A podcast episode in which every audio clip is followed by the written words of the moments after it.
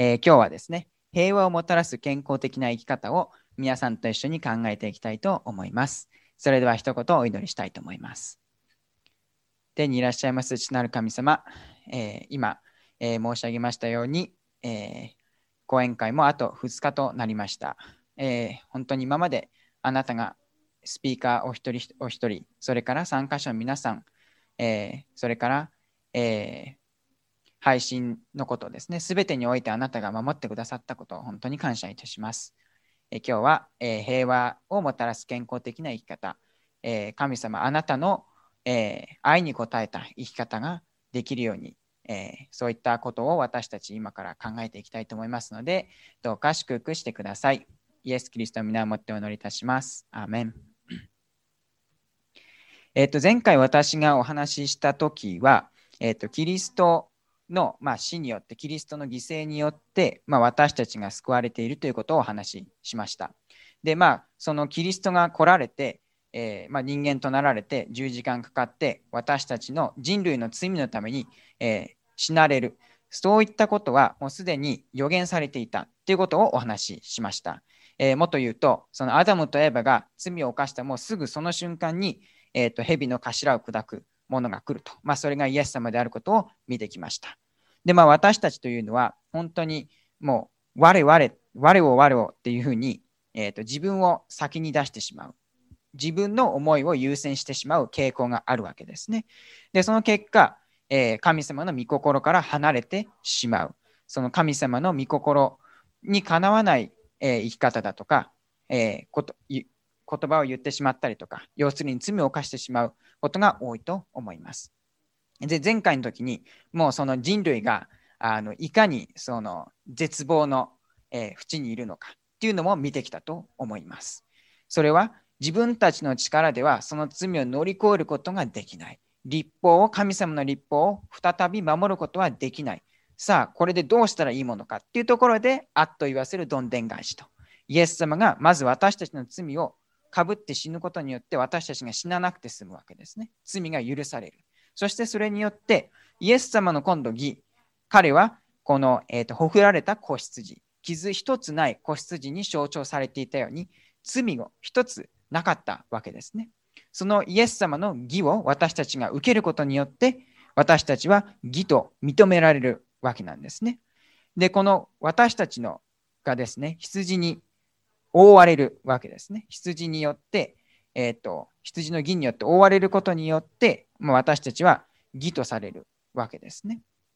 で、ここで一つ問題なのが、じゃあもう私たちの罪はイエス様が十字架で亡くなってしまったので許されている。だからもう罪を犯しても犯さなくてもどっちでもいいんじゃないかなって思ってしまうかもしれないんですね。果たしてそれはそうなんでしょうか？それは神様の御心なんでしょうか？そもそも神様が私たちの罪のために亡くなってくださったこと、イエス様が私たちの罪のために亡くなってくださったことというのは、一体どのような目的があったのでしょうか？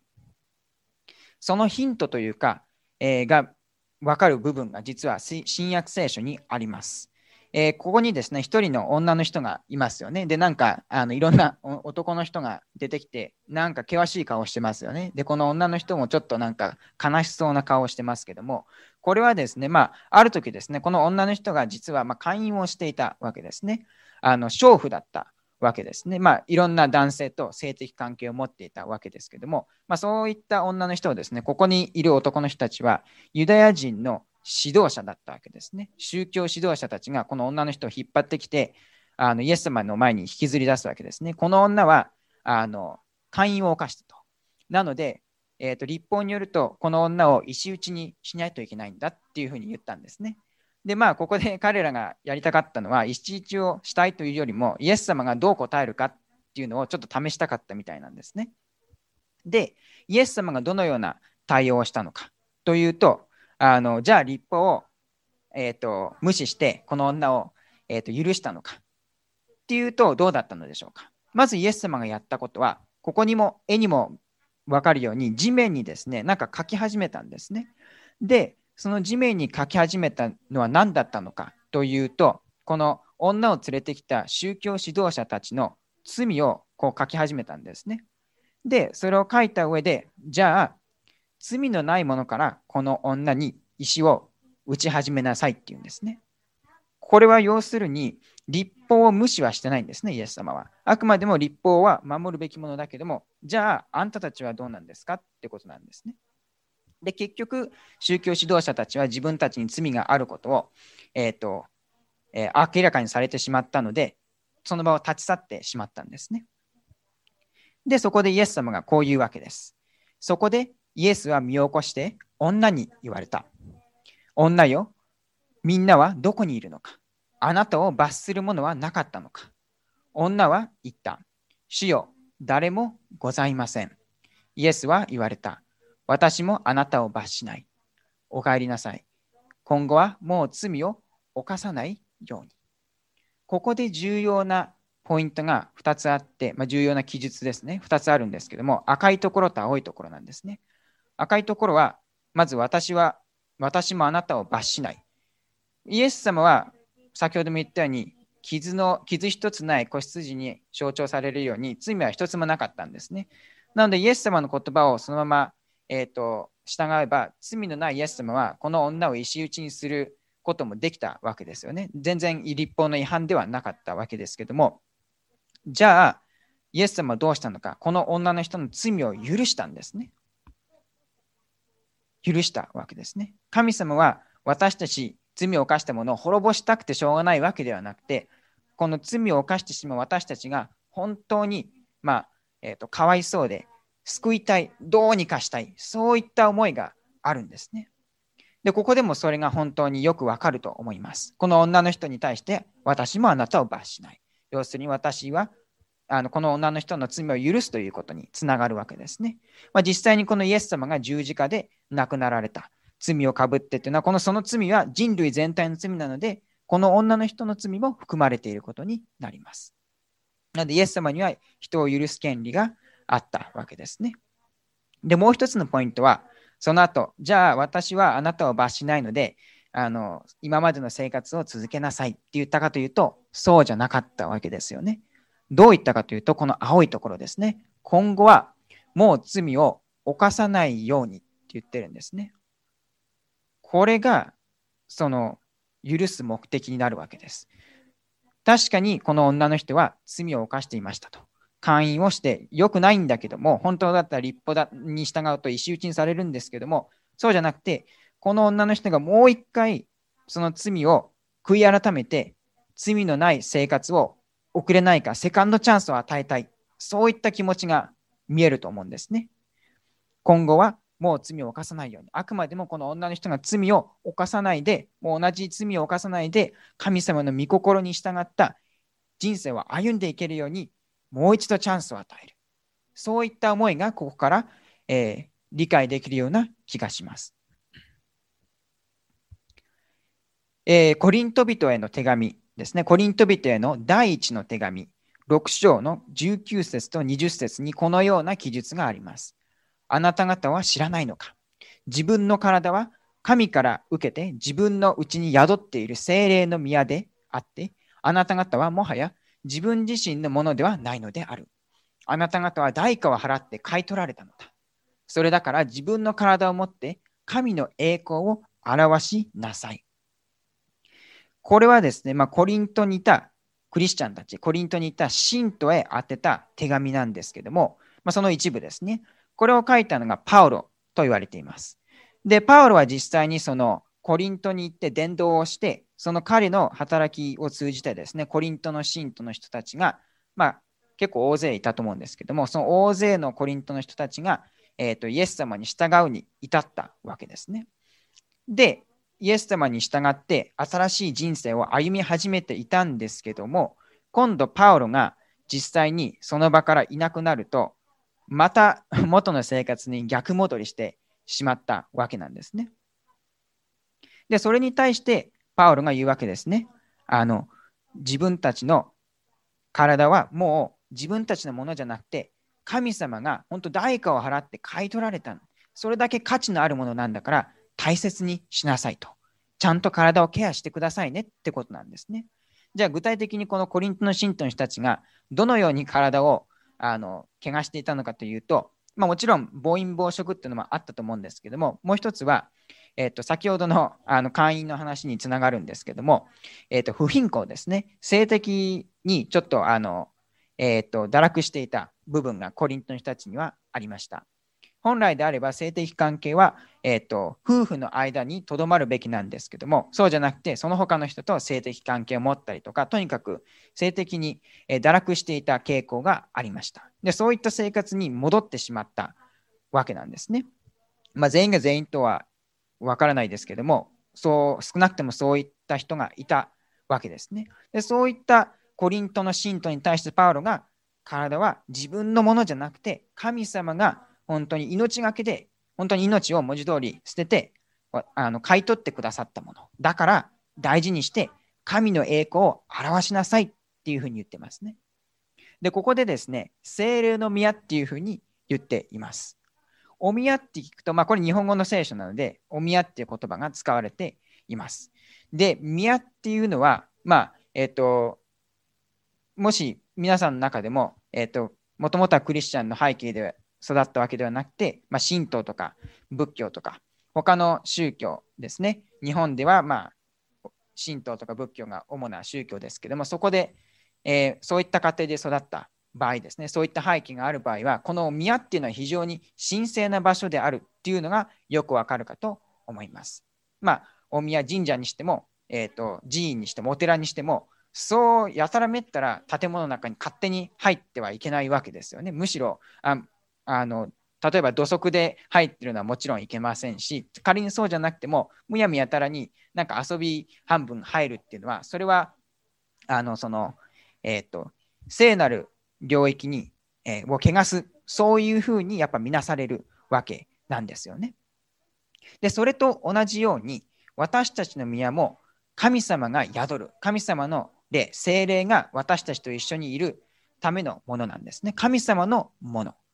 って考えると、そこをやっぱり不貧困だとか、あるいは暴飲暴食とかで怪我してしまうというのは、神様が喜ばれることではないんですよっていうことをパウロが言っているわけですね。何事も神の栄光を表す。神様の喜ばれることをする。神様の御心通り、私たちの体、健康も、えー、しっかりと考えるわけですね。え昨日ですね、えっ、ー、と、いじりくるみさんが、あなた色に染まりたいという題名でお話をしてくださいました。まさにそれの通りで、私たちはキリストの色に染まる。キリストが喜ばれることを私たちの体でも、えー、行っていくわけですね。じゃあ、この精霊っていうのは、どんな働きを私たちにするのか。精霊が私たちの体に今宿るって書いてあったわけですけども、えー、そこの精霊がどういう働きをするのかというのは、ヨハネによる福音書16章の12節ですね。ここに、えー、書いてあります。言っておきたいことはまだたくさんあるが、今、あなた方には理解できない。しかし、その方、すなわち、真理の霊が来ると、あなた方を導いて、真理をことごとく悟らせる。その方は自分から語るのではなく、聞いたことを悟り、語り、またこれから起こることはあなた方に告げるからである。その方は私に栄光を与える。私のものを受けてあなた方に告げるからである。ここでイエス様は言いたいことたくさんありますと弟子たちに言うんですね。まだまだいろいろ言いたいけども、今はあなた方は全部は理解しきれないので、やがて精霊があなた方一人一人のところに来て、それぞれのペースで真理を悟らせてくださいますよというふうに予告しているわけですね。で、その真理を伝える精霊ですね。もちろんその真理を伝える精霊の、まあ、語ることが、例えば体を、えー、に気をつけるだとか、健康に気をつけるっていうことも一つあると思います。それと、私たちが体を健康に保つこと、えー、聖なる宮、精霊が宿る宮としてきっちりと管理することということによって、より神様の御心が分かるようになったりもするわけです。まあ、例えば私たちが体調が崩しを崩していて、まあ、非常に、まあ、何ですかね、病気をしていたとすると、なかなかあのもちろんそんなそういった時にも神様に、えーと、を信じるということはできるのかもしれません。でも健康な時に比べると、やっぱりなかなか神様のことを、えーと、神様の御心を普段よりもなかなか理解しづらいような、まあ、心境というか体調になっていると思うんですね。反対に今度私たちの、まあえ心がですね病んでいたら不安やストレスがあったらそれが私たちの体にも影響してそれによってひょっとしたら神様の愛とかそういったものをなかなか感じづらくなってしまうのかもしれません。もちろん先ほど言ったようにそんな中でも神様を信じて神様に癒してもらうそういった信仰は必要なことであります。でもできたら神様にの、えを従うにあたって私たちの体に気をつける私たちの健康に気をつけるということは本当に重要なことであると思うんですね。まあ、ただそうは言っても私たち神様にま許されていると。それによって新しい人生を歩みました。でもずっと完璧にいくかというとそうじゃないと思うんですね。時にはまた同じような罪を犯してしまうかもしれません。コリントの信徒が一度はキリストを認めて新しい人生を歩み始めたけども、パウロがいなくなってからまた前の生活に戻ってしまったように、私たちも同じようなことがあるのかもしれません。それは何も、えー、食べることとか飲むこととかそういうのに限らず、えーとまあ、起こるせいあの傾向があったら、そういった傾向にどうしても戻ってしまったりだとか、そういったことも含まれると思うんですね。でもしそういうふうになってしまったら、それでも私たちは終わりなのか、そうじゃないんですね。もう一回イエス様に立ち返って罪を告白するわけですね。もし私たちが自分の罪を告白するならば、神は真実で正しい方であるから、その罪を許し、すべての不義から私たちを清めてくださるという約束があるわけなんですね。これも先ほど言ったように、だからといって罪を犯し続けていいのかというとそうじゃないんですね。それが目的ではなくて、あくまでも罪を犯さない、それが神様の願いなんですけど、万が一また罪を犯しても大丈夫ですよっていう保証があるわけなんですね。でこの繰り返しですよね。えーと、罪を犯して、それを神様に告白して、その罪の許しを得る。で、新しく人生を再び歩み始めるんですけども、時にはつまずいてしまうのかもしれません。しかしまた同じように神様に立ち返って、罪の許しを求めるならば、罪を告白するならば、また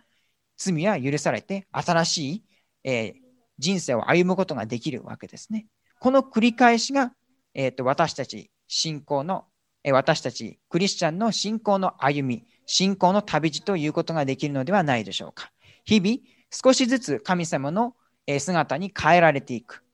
一人一人一人ペースや置かれている状況だとか立場は違うのかもしれませんけども、それぞれに合わせて神様が私たちを導いて、神様の見姿に似るような形で導いてくださるわけですね。で、今日の平和をもたらす健康的な生き方を実際にした、しようとした人がですね、旧約聖書に出てくるわけですね。それはですね、ダニエルという人なんですね。で、このダニエルという人、どういった背景だったかたかというと、この人はまユダヤ人だったわけですね。まあ、イスラエルの民って言ってもいいですけども、で、この当時ですね、うんとまあ、このダニエルの時代の、生きていた時代のちょっと前ですけども、えっ、と、イスラエルの国が実際に建国されて、その後、まあ、いろいろなことがあって、北と南に分かれちゃうんですね。まあ、日本史でいう南北朝みたいな感じで、北の国と南の国に分かれてしまって、で、北の国は、え、ー、と、新アッシリア帝国によって、えー、滅ぼされてしまいます。まあ、制圧されちゃうんですけども、で、その今度もう一つの右、あ、右じゃなくて、え、ー、と、南の王国ですね。ユダ王国と言いますけども、この国がですね、えっ、と、バビロニア帝国、新バビロニア帝国によって、えっ、と、制圧されて、その多くの人が、えバビロンに連れて行かれるわけですね、捕虜として。で、このダニエルも、その捕虜の中の一人だったわけですね。で、このダニエルが実際に連れて行かれたときは、ユダヤ人誰でも連れて行ったのではなくて、エリート、このユダヤ人の中でも特に顔も見た目も良くて、健康な体で、しかも知恵がある、頭のいい、そういった人たちを集めて、えーと、バビロンに連れて行かれたわけですね。で、その中の一人がダニエルだったわけです。じゃあ、新バビロニア帝国がこのダニエルに何をしようとしていたのか、あるいはダニエルとその友人、その他のユダヤ人の人たちに何を、えー、しようとしていたのか。それは言うまでもなく、バビロニアの色に染めようとしたわけですね。バビロン色に染まるように彼らに促したわけです。まあ、強制的にやったわけではないと思います。徐々にこのバビロンの文化に触れさせることによって、少しずつあの神様から、彼らの信じる神様ではなくて、バビロンの神々に、えー、使えるように、えー、していった、誘導していったわけですね。で、そんな中ですね、食生活の問題が出てくるわけです。で、ここで王様がですね、えっ、ー、と、ダニエルたち、このユダヤ人たちに王様の勧める食事をするように言うわけですね。まあ、やっぱり王様の前に立つものとして、王様に仕えるものとして、やっぱ同じ王様とできるだけ同じような食生活だとか習慣を身につけるっていうのは、やっぱり求められたわけですね。まあ、これはあのそれこそ王様の色にあの染まるようにしていったわけですね。ところが、ダニエルたち、ユダヤ人の食生活というのは、え旧約聖書の、え食生活、食習慣に基づいたものだったので、ここでバビロンの食生活と、やっぱあの相反するわけですね。ぶつかってしまうわけですね。で、ここでダニエルがどのような決断をしていくのかというと、ダニエル書1章8節なんですね。ダニエルは、宮廷の肉類と酒で自分を汚すまいと決心し、自分を汚すようなことはさせないでほしいと侍従長に願い出た。そして、飛んで12節と13節で、どうか私たちを10日間試してください。その間、食べるものは野菜だけ、飲むものは水だけにさせてください。その後、私たちの顔色と宮廷の、えー、肉類をいただいた少年の顔色をよくお比べになり、その上でお考え通りにしてください。っていうわけですね。まあ、要するに王様の食事を、まあ、拒んで、そうじゃなくて、肉類ではなくて野菜、お酒ではなくてお水にしてくださいっていうふうに願い出たわけなんですね。で、これにはいくつか理由があります。まあ、大きく言えば先ほどのユダヤ人の食生活、聖書に基づいた食生活をするためっていうのが理由だったわけですけども、3つほどですね、その細かな理由が考えられます。まあ、1つは単純に健康的な食事をしたかったっていうのがあったと思います。神様はもともと人類にですね、次のようなものを食物として与えました。神は言われた。見よ、全地に生える種を持つ草と種を持つ実をつける木をすべてあなたたちに与えよう。それがあなたたちの食べ物となる。えー、地の獣、空の鳥、地を這うものなど、すべて命あるものには、あらゆる青草を食べさせよう。そのようになった。まあ、簡単に言うと、えーと、肉とかっていうんじゃなくて、基本的に植物性の食べ物ですよね。草って書いてあるので、まあ、穀物か野菜ですよね、おそらく。で、実って書いてあるので、果物なわけですよね。これを、まあ、えーと、人類に与えたわけですね。まあ、ただ、時代が、えー、進んでいくと、えーとまあ、緊急事態とかが出てきて、まあ、生き物を食べないといけない時も出てきました。まあ、それは具体的な規定があるわけですけども、まあ、とにかくこのダニエルは、まず全体的にその王様が出す食事というのは、まあ、おそらく あの脂っこいと思うんですね、私たちの感覚から言うと。でそうすると、そういったあの食事によって自分の体を汚すんじゃなくて、もうちょっと健康的なあの食事をしたいっていうのが一つ理由としてあったと思います。で、仮に肉類を食べたとしても、じゃあ食べるにしても、その肉類にの種類にもちょっと問題があったと思うんですね。えっ、ー、と、肉を仮に食べる場合、生き物を食べる場合にはですね、聖書にですね、その具体的な、まあ、規定というか、えっ、ー、と、まあ、ルールですね、があったわけです。神様が、これは食べてもいいですよ。でもこっちはやめてくださいねっていうような思いが、神様の規定があったわけですね。レビキ11章ですね。そこに具体的に書かれています。で、そこ長いので、ちょっと抜粋して、省略してお話ししますね。えー、主はモーセとアロンにこう仰せになった。イスラエルの民に告げてこう言いなさい。地上のあらゆる動物のうちで、あなたたちの食べて良い生き物は、ひずめが分かれ、完全に分かれており、しかも半数するものである。したがって半数するだけか、あるいはひずめが分かれて、分かれただけの生き物は食べてはならない。水中の魚類のうち、ヒレ、鱗のあるものは、海のものでも川のものでもすべて食べてよい。しかし、ヒレや鱗のないものは、海のものでも川のものでも水に群がるものでも、水の中の生き物はすべて汚らわしいものである。鳥類のうちで次のものは汚らわしいものとして扱え。食べてはならない。それは汚らわしいものである。ハゲワシ、ヒゲワシ、黒ハゲワシ、えー、トトビ、ハヤブサの類、カラスの類、ワシミミズク、コミミズク、えー、トラフズク、タカの類、モリフクロウ、ウオミミズク、オオコノハズク、コキンメフクロウ、コノハズク、ミサゴ、コウノトリ、アオサギの類、八つ頭蝶、コウモリ。羽があり、4本の足で動き、群れをなす昆虫はすべて汚らわしいものである。ただし、羽があり、4本の足で動き、群れをなすもののうちで、地面を跳躍するのに適した後ろ足を持つものは食べてよい。地上を這う爬虫類はすべて汚らわしいものである。食べてはならない。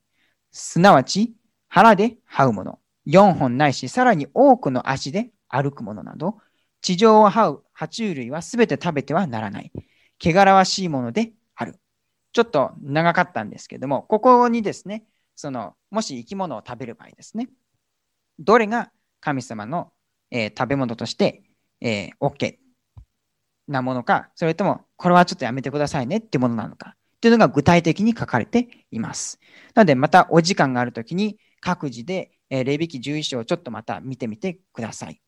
で、今回ですね、ちょっとここの赤い文字でですね、コウモリっていうのをちょっとハイライトしたんですね。これにはちょっと理由がありまして、ちょっと私たちの身近なものと非常に関連があります。これはですね、この表は最近のパンデミックを表にしたものなんですけども、上からですね、えっ、ー、と、2002年ですね、2000年、まあ、前半、前半というか初頭ですね、に SARS っていう、まあ、パンデミックがありましたよね。覚えてらっしゃる方いらっしゃると思うんですけども、どうやら、まあ、私が調べた限りだと、この SARS というのがコウモリが起源だったみたいなんですね。で、まあ、そのコウモリを実際に食べたりとか、あるいはコウモリから、えー、そのウイルスを移された動物を食べたりとかして広がっていったみたいなんですね。で、次の豚インフルエンザですね。これは、まあ、当時新型インフルエンザっていうふうにも言われましたけども、まあ、もちろん豚が発祥なわけですけども、これは、まあ、食べるのもそうだったと思うんですけども、その豚を飼育していた養豚場の飼育員にまず移って、そこから広がったっていうふうに言われています。そして、割と最近の MERS っていうのがあります。これもどうやらコウモリがあの起源だったみたいなんですね。で、このコウモリを直接食べたのかもしれないですけども、それよりもどうやら、まあ、これサウジアラビアのあの中東の方で発症したみたいなので、ヒトコブラクダが原因、まあ、感染源となったというふうにも言われています。要するにコウモリからそのウイルスがヒトコブラクダに移って、でヒトコブラクダ、まあ、ラクダはですね、特に中東の方では日々あの生活に欠かせない、まあ、生活の中で、えー、密接に、えー、な関係、密接な関係というか、まあ、普段、えっ、ー、と、そばにいる動物ですので、まあ、そこから移ったっていうのは考えられますよね。あとは、ラクダを実際に食べる習慣があるみたいなんですね。で、ひょっとしたらそこから食べたことによって移った可能性もあります。そして一番最後が今私たちが直面している新型コロナウイルス感染症ですね。これもコウモリが原因というふうに言われています。で、感染源となったのはもちろんコウモリを食べたらなると思うんですけども、まあ、これも一緒でコウモリから実際にウイルスが移った食用動物ですね。まあ、例えばワニとかえー、っと、ヘビとか、ハクビシンとか、普段は食べないような 動物だったりするわけですね。で、これら今見てきた、えー、パンデミックですね、の感染源となったりとか、起源となっているものって、すべて先ほど見た聖書で、えー、っと、清くないもの、汚れたものっていうふうに言われている動物なわけですね。なので、あのこの清いものと汚れたものに関する規定っていうのを初めて読むと、意味わかんないって最初思っちゃうんですね。歪めが割れてるだの、割れてないだの、鱗があるだの、ないだの、なこそんなに大切なことかなって思っちゃうんですけども、ここのパンデミックの、えー、話をやっぱり、えー、と聞くと、あ、やっぱり神様がそのききれいなものと汚いものって分けるのには理由があったんだなっていうのがよくわかるかと思います。でちなみにですね、あのこれは私の行っていた大学の学長先生が言ってたことなんですけども、あのこういったウイルスって、まあ、もちろん汚れた動物が持っているウイルスですけども、他の種類の汚れた動物には移りやすいみたいなんですね。あの清い動物にはあの汚れた動物ほど移りやすくはないんですけども、汚れた動物同士だと移ってしまう確率が高くなるそうです。でちなみに私たち人間をさっきのレビキ11章に当てはめると、あの清くない動物になるんですね。まあ、人間を動物って言っていいのか分かんないですけども、まあ、あえてそれに分類するとそうなっちゃうんですね。で考えると、その清くない動物起源のウイルスは私たちにも移りやすいっていうことが分かるかと思います。そしてもう一つですね、ダニエルがその、もちろん今のレビキ11章のことをダニエルは知っていたので、ひょっとしたら王様が出す食事の中の、えーと、肉はその規定に反することかもしれないっていうのが心配の、えー、材料としてあったと思います。そしてもう一つはですね、えっ、ー、と、ひょっとしたらその肉が、まあ、多分ほとんどその確率でそうだったと思うんですけども、その王様が出す食事、お肉っていうのは、えー、と出す前に偶像に捧げられていたと思うんですね。えー、コリントの信徒の手紙10章の31節にこのような記述があります。だからあなた方は食べるにしろ、飲むにしろ、何をするにしても、すべて神の栄光を表すためにしなさい。で、またここコリントの信徒の手紙なんですけども、パウロがですね、これどういった背景で文脈で言っているかというと、コリントの信徒というのは最初の方でも言ったように、どうやらその偶像礼拝だとか、そういった習慣に、えー、浸っていたわけですね。でそういった人たちが改心してキリクリスチャンになったと。で、そうすると、あの例えば市場とかで売られているお肉があるわけですね、その当時。っていうのは大体の場合は、偶像に捧げられていたと思うんですね。そうなった時に、このお肉は偶像に捧げられたのかな、捧げられてないのかなっていうふうにちょっと迷っちゃうわけですね。で、まあ、パウロは実際にこのコリントの信徒の手紙を全体を見ると、あのその捧げられたお肉を食べること自体には別に特に問題はないんですけど、その偶像には何も力がないし、神様でもないので、それを知っている私たちにとっては何もあの何も起こることではないんだけども、その食べるっていう行為を他の人が見た場合にどう思うかっていうのはちょっと考えないといけないねっていうようなことを言っているわけなんですね。もしその当時コリントのクリスチャンになったコリントの信徒たちが偶像に捧げられた肉を食べていたとしたらそしてそのクリスチャンではない人たちが見た場合にですねどうなったかというとあれあの人たちは偶像に捧げられた肉を食べてるからあじゃあクリスチャンって偶像礼拝してもいいんじゃないかっていうふうに思っちゃうかもしれないわけですよね。で、そうなってしまうとまずいので、そういう場合にはもう食べないっていうふうにパウロは、まあ、ここの、えーと、章ですね、を全体を見ると分かるんですね。っていう背景から、もうとにかく食べるにしろ飲むにしろ、神様の栄光を表すため、神様がどんな方であるかを相手に伝えるために一番ベストな方法を選んでくださいねっていうのがメッセージなわけなんですね。そしてまあダニエルたちの場合は、えー、とその王様に与えから与えられている食物を食べる、えー、偶像に捧げられているので、おそらく肉は。それを食べることは偶像礼拝に参加することだから、私たちは食べないっていうような決断をしたと思うんですね。以上の3つですね。まあ、健康的な理由と、あとは、えーと、レビキ11章のこともありますし、あとは偶像礼拝のことがあって、ダニエルは、えー、王様の食事を拒んだわけですね。そしてもう一つですね、食べ物だけじゃなくて飲み物のことも書かれていましたね。えっ、ー、と、ダニエルは、えーと、お酒も飲まないっていうふうに言っていました。信玄の20章1節には、えっ、ー、と、ブドウ酒のことが書かれています。ブドウ酒はあぜきり、麦の先は騒ぎ、これに迷わされる者が知恵を得ることはない。えっ、と、まあ、これはそうですね。あの、お酒がやっぱり入ってしまうと、私たちの体の中に、最初は気持ちがいいのかもしれないですけども、あのやがてですね、まあ、その後、酔った後ですね、あんまりいい結果にならないわけですよね。どうしてもその理性が失われてしまうので、判断力も鈍ってしまうわけですね。で、実際にですね、聖書の中でも、その判断力がお酒によって鈍って、あのよろしくないことをしている場面がいくつかあります。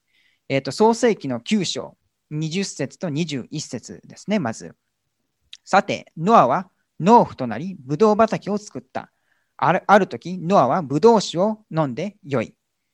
天幕の中で裸になっていた。これはあのノアの洪水の後だったわけですね。ノアの洪水で洪水が終わって、でノアが、まあ、農夫となってブドウ畑を作ったわけですね。まあ、ノアがどのようにしてブドウ酒を飲むに至ったかというのはいろいろな説があります。ひょっとしたら、えーと、洪水の前と後で天候が変わったことによって、気候が変わったことによって、この発酵、ものが発酵し始めて、それを知らなかったノアがたまたまブドウ酒を飲んで、美味しかったから飲み続けたっていうのも一つの考え方だと思いますし、あるいはもう元からノアはブドウ酒の存在を知っていて、それであえて自分で、まあ、好んで飲んでしまった。まあ、理由は何であれ、このブドウ酒を飲んで裸になっていたことは間違いなかったわけですね。このアルコールの、え、結果、アルコールを体に入れた結果、裸になってしまったわけですね。もう一つ例があります。創世記19章30節から35節です。ロトはツォアルを出て、二人の娘と山の中に住んだ。ツォアルに住むのを恐れたからである。彼はホラー穴に二人の娘と住んだ。娘は妹に、姉は妹に言った。父も年老いてきました。この辺りには世のしきたりに従って私たちのところへ来てくれる男の人はいません。娘たちはその夜、父親にブドウ酒を飲ませ、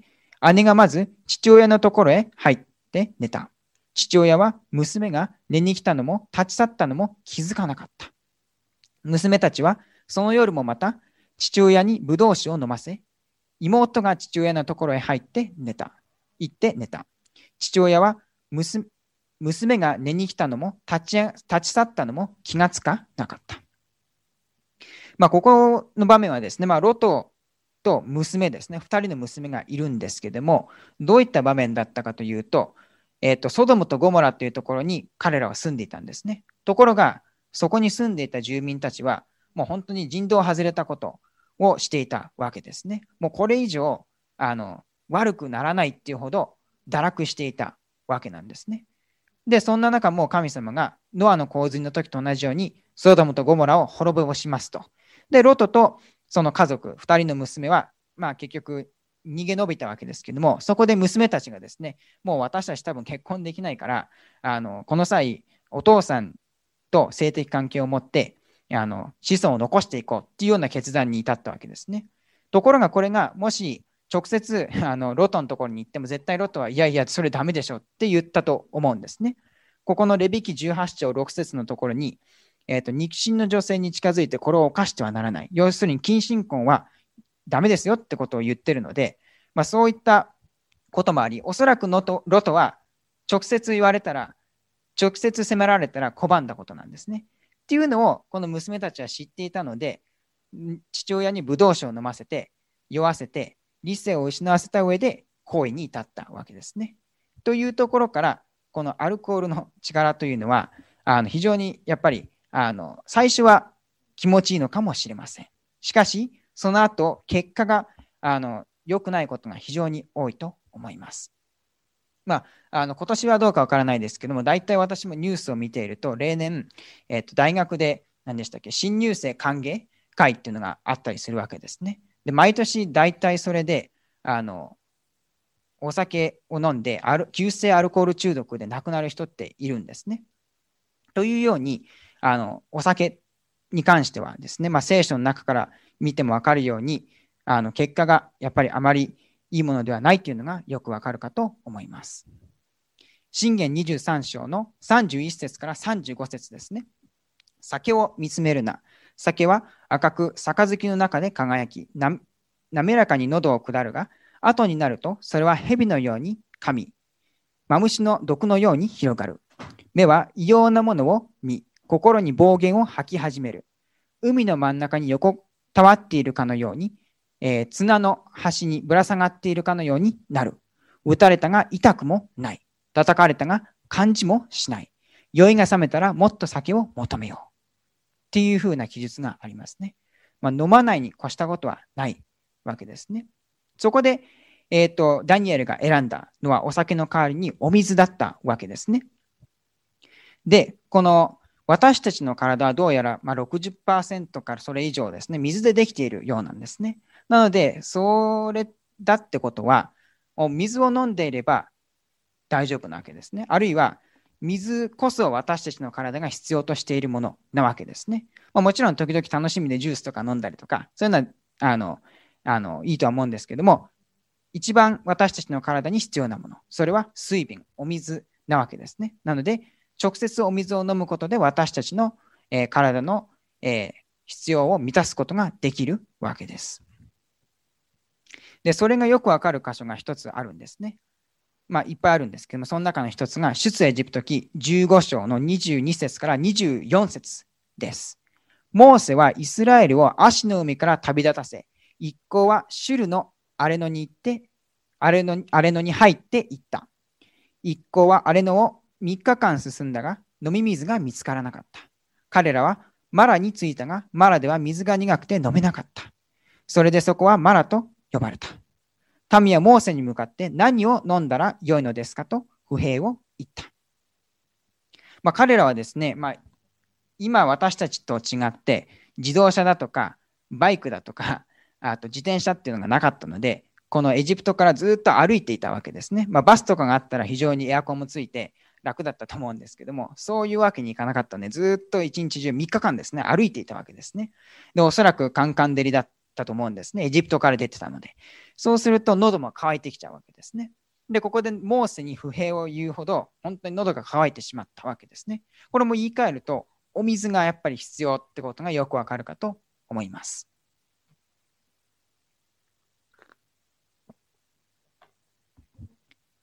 えっ、と、同じ聖句ですけども、コリントの信徒への手紙1の10章の31節ですね。だから、あなた方は食べるにしろ、飲むにしろ、何をするにしても、すべて神の栄光を表すためにしなさい。この聖句は初めに言ったように、もともとは偶像礼拝、云々の背景、文脈の、えー、文章なわけですけども、これをですね、まあ、私たちの健康とか、そういったのにも適用することはできると思います。私たちが体をいたわること、体をケアすること、それは神様の喜ぶこと、神様のに栄光を期すことにつながるわけです。そしてその理由はこれも同じ聖句ですけども、あなた方は知らないのか。自分の体は神から受けて自分のうちに宿っている精霊の宮であって、あなた方はもはや自分自身のものではないのである。あなた方は代価を払って買い取られたのだ。それだから自分の体を持って神の栄光を表しなさい。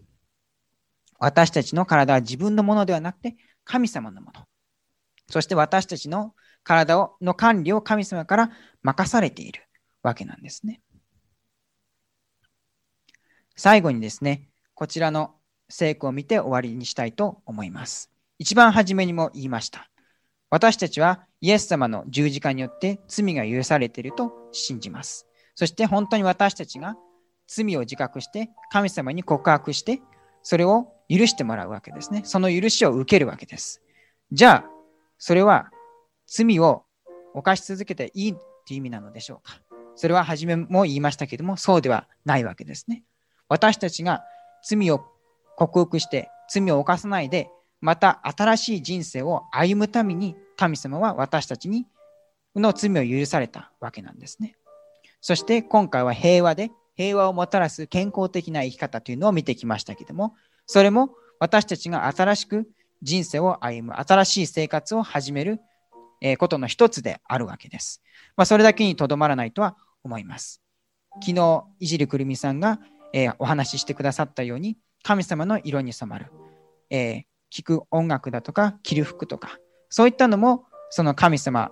の御心通りに行う新しい人生を歩むことの一つと言えることだと思います。それから今までは起こりやすかった性格だった人が少しでも、え、人を許せるようになったりだとか、すぐに怒らなくなったりだとか、そういったのも新しい、